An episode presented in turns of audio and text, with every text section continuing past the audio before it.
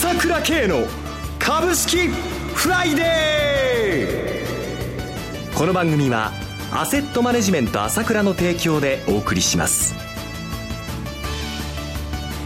皆さんおはようございます。浜田節子です。朝倉慶の株式フライデー。今日も株式投資をする上で重要となる注目ポイントを取り上げてまいります。パーソナリティは、アセットマネジメント朝倉代表取締役、経済アナリストの朝倉圭さんです。朝倉さんおはようございます。おはようございます。よろしくお願いいたします。ますさて、ニューヨーク市場は3指数揃って上昇となりました。強いですね。はい。ナスダックは新高値ですね。そうでしょう。ええー結局、先週ね、まあ、その代替法案がどうなるのかということで、まあ、結局、通過できなかったっていうことで、はいまあやっぱり一番懸念してたね、トランプ政権、もう機能するのかという問題が完全にクエスチョンになっちゃったわけですけれどもね。ちょっと不安感がね、漂いましたが。全然下げないじゃないですか。はい。ニューヨークなんか全然下げないで、ナスダック新年になってるじゃないですか。そうですね、マーケットは堅調です。どう見たらいいでしょう。のは日本が一瞬1万9000円割れただけじゃないですか。はい。えー、環境はそれほど大きく変わってないということですよね。そうですね。ですからまあ、本当に再確認ですけれども、はい日本のこの相場の1万9000円というのは非常にやはり強いね、抵抗ラインだってことはまだ再確認できたと思いますよね。そうですね。また、あの、配当権利を取る最終売買日でも、あの、配当権利落ちを埋めて戻ってきたという。これは大きいです。はい。昨年も一昨年も、これを埋めることはできなかったから、はい、これは後で説明しますけども、やっぱり相場に大きなね、やっぱり変化が出つつあるということですよね。はい、で、もともと私も一貫して言ってるけど、なんでそんな弱気なのっていうことをずっと言ってるわけですよ。はい、昨年の7月からもう明らかに全然下げなくなってるじゃないですか。日銀が買うようになってからね、歯止めになっちゃって。こういったね、例えば、先週末はかなりの悪材料ですよ。トランプ政権が機能しない円高。これって本当に、昨年まではもう、なっていうとも1万5000割れちゃったり、ひどい状態が、まあ、頻繁に出てたわけですよね。はい、こういう状態はもう本当に起きなくなってきてるわけですよ。えー、その上でこれだけ底堅いって、しかも、配当権利中1日で、即日埋めちゃったわけだから、はい、これ4月相場相当期待できると思っていいですよね。はい、まあ、いろんなことありますけれども、はい、弱気になる必要なんかこれ見てればわかるじゃないですか。そうですね。新年度期待できそうですね。はい、ところで、朝倉さん、毎月恒例の無料個別株セミナーですけれども、先週末にメルマガで告知されて1週間経過しましたが、なんとあと10名で申し込みを締め切るくらいの大盛況だと受け取ってます。ね、まあ、さすがにね、やっぱりこれ、見てる、あと、放送もしてますので、はい、もう、長谷川、芥川とも言えば上がっちゃうっていう感じなので、えー、それでやっぱり来れば、いち早く聞けるという感じですから、やっぱりそれだけ人気が出ちゃって、ってことなんですよね。その長谷川さんと芥川さん、前回ご紹介された銘柄、どのようになってるんでしょうか？本当ですよね。まず、えー、あの、エマンドキャピタルですか、はい、これが一番面白かったんだけども、はい、長谷川が、いや、この会社はもう情報修正必死でしょうなんて言ってたらいきなりその、その次のストップ、本当に情報修正だってストップ流しちゃったっていうのは、一番お笑いみたいな話だったんですけれども、はい、で、しかもこれ順調に伸びちゃって、今、あ昨日もね、5700円って上場来高値なんですけれどもね、えー、やっぱりね、えー、やっと長谷川の実力が認知されてきたかなというところなんですよ。もともと才能があるやつですからね。やる気はあるし、株好きなんです。ね、目利き力、本当素晴らしいですよね。そねその長谷川さんの銘柄を知ることのできる無料個別株セミナー、4月は11日の火曜日に開催されるということですね。そうですね。あのー、今回はですね、はい、あのー、川場町の駅の近くのセミナールームなんですけれどもね、はい、前半がまあ長谷川の注目銘柄で、後半はね、芥川のこの IPO のセカンダリー投資、これをテーマにしてね、あの、お伝えするんですよ。これも面白いですよ。長谷川さんの注目銘柄ももちろんなんですけれども、最近、まあ、さらに注目されているその IPO、芥川さんのテーマも面白そうですよね。面白いんですよ。これ、上場が山ほどこうなってきてるじゃないですか。はい、で、どの株が上がるっていうのが、これ難し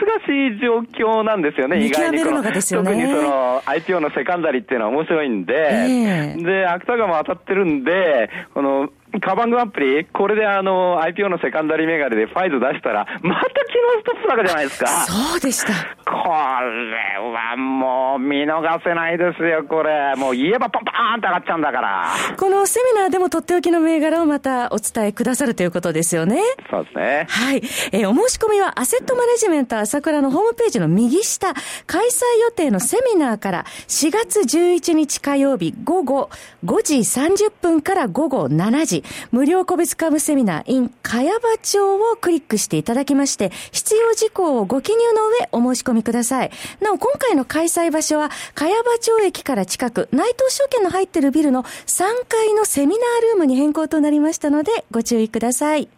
それでは CM を挟んで、引き続き朝倉さんに詳しく伺ってまいります。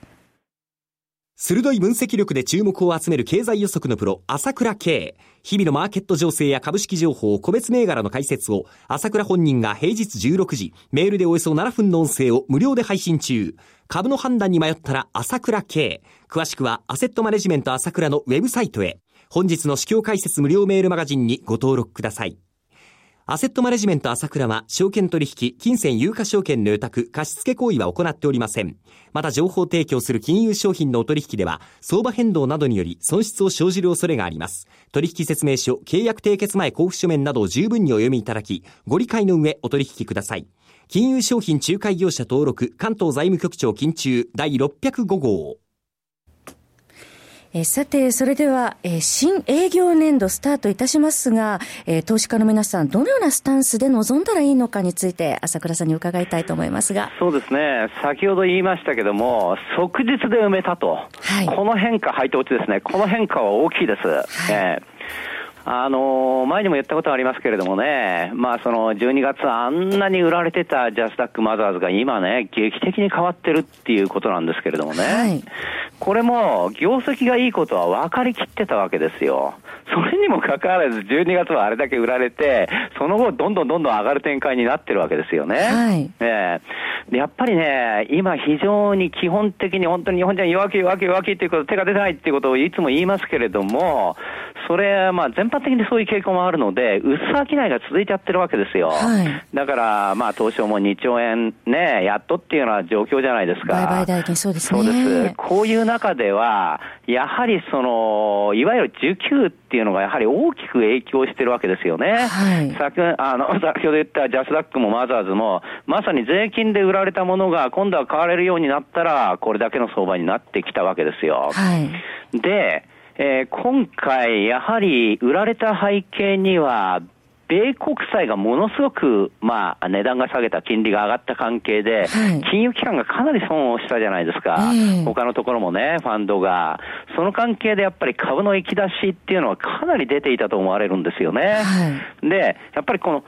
新営業年度に変わる瞬間っていうのが一番面白くて、はい、前、その営業年度が変わる前までは、その決算の関係でずっと今までの方針をやりますけれども、新営業年度になると新しい政策でやるじゃないですか。はい、そこに変化が出るっていうのは、新しい変化をそこに見ていいわけですよ。で、去年、一昨年は配当値埋められなかったのを、こ今年の場合は即日で埋めたということは、そこの需給の変化が劇的に起こってきる可能性が高いわけですよね。はい、で、昨年、ああの、先週言いましたけども、昨年もね、外国人、あの、1兆円、4月は買いましたよって、一昨年は2兆円買いましたよって言いましたけども、はい、外国人は16年解雇してるんですよ、これ。4月に関しては。しかも、こうやって、えー、日本のですね、機関投資家はじめですね、やっぱり形が変わってくる可能性が高いというのは、これ4月相場、相当期待できると思いますよ。先ほども言いましたけど、あれだけ悪材料が出たんですよ。はい、もうトランプ政権ダメだ、な、何にもできないじゃないのっていうの、悪材料出たにもかかわらず、まあ、ああの、それほど下げなくてこれだけになったっていうのは、やっぱり地合いが強いんだな、ということはね、これは明らかに感じ取るべきだと思いますよね。需給関係にも大きな劇的な変化が見られているということですね。それから今日もね、その今、この瞬間に出てきましたけどもね、日本の 景気指標ですよね。はい、失業率がなんと2 2.8%、完全雇用ですよ。えー、えー、もう完全雇用じゃないですか。消費者物価指数が0.2%上昇上昇ということなんで、はい、少しずつ温まってきてるんですよ、やっぱり。ね、これだとやっぱり賃金も上げなきゃならないっていう、まあとにかく、まあ派遣とかバイトではそういうことになってますからね。はい。はい、えー、そして堅調なアメリカ経済ということですが。そうですよね。アメリカにしても非常に悪くないですよね。えー、特にやっぱりトランプラリーが始まってから思い出すことは、はいまあ、US スチールとかオールト銘柄がバンバンバンバン上がって、金融株がバンバンバンバン上がったんだけども、はい、その反面、顕著なことはもう一つあったんですよ、あの時は。それは何かっていうと、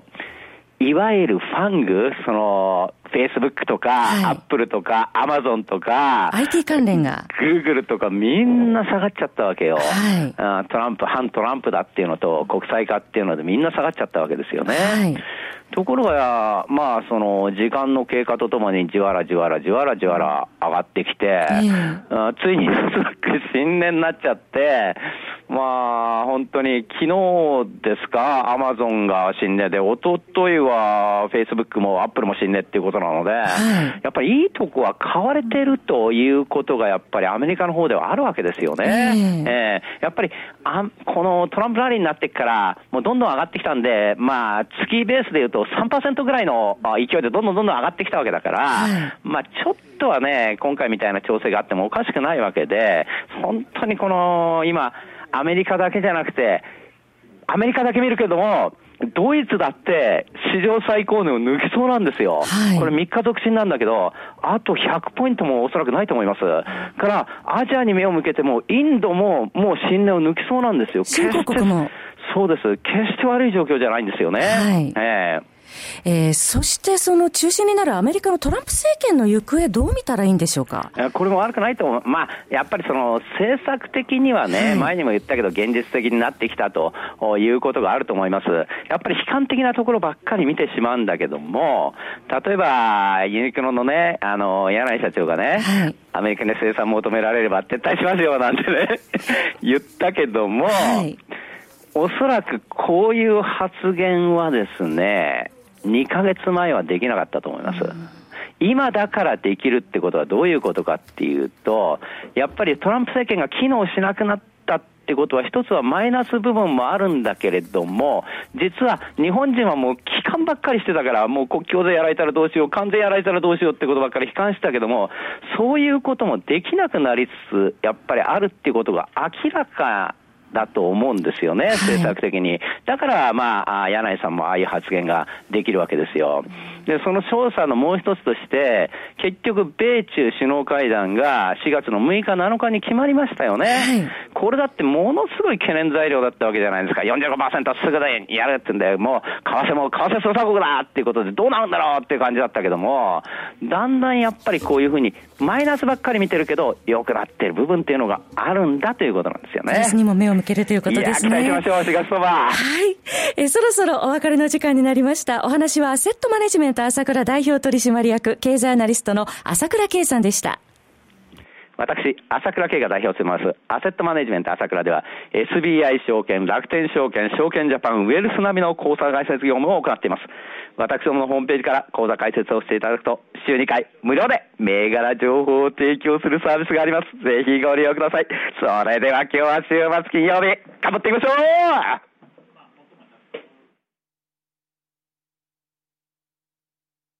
この番組はアセットマネジメント朝倉の提供でお送りしました。